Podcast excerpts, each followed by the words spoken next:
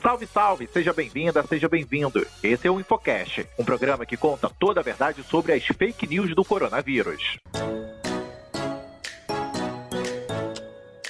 Eu sou o Pablo e hoje eu tenho a companhia da Lavínia Figueiredo. Salve, salve, Lavínia! Salve, salve, Pablo! A gente recebeu no nosso WhatsApp algumas mensagens de pais preocupados se deveriam ou não vacinar seus filhos adolescentes contra a Covid-19.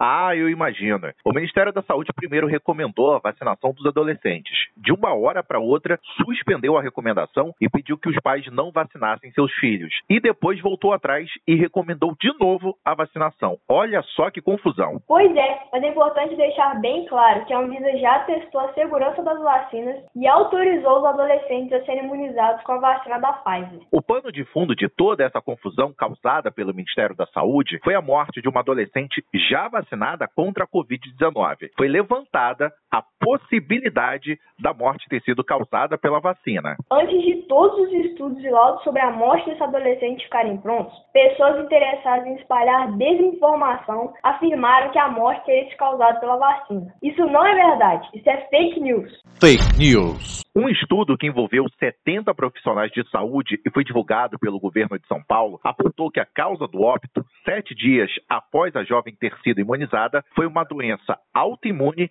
grave e rara e não a vacina. Chegou uma mensagem agora no nosso WhatsApp de alguns pais falando sobre o estudo que apontaria que meninos adolescentes teriam seis vezes mais chances de sofrerem problemas cardíacos ao se imunizarem contra a Covid-19. Essa informação também não é verdade. Ela é uma fake news.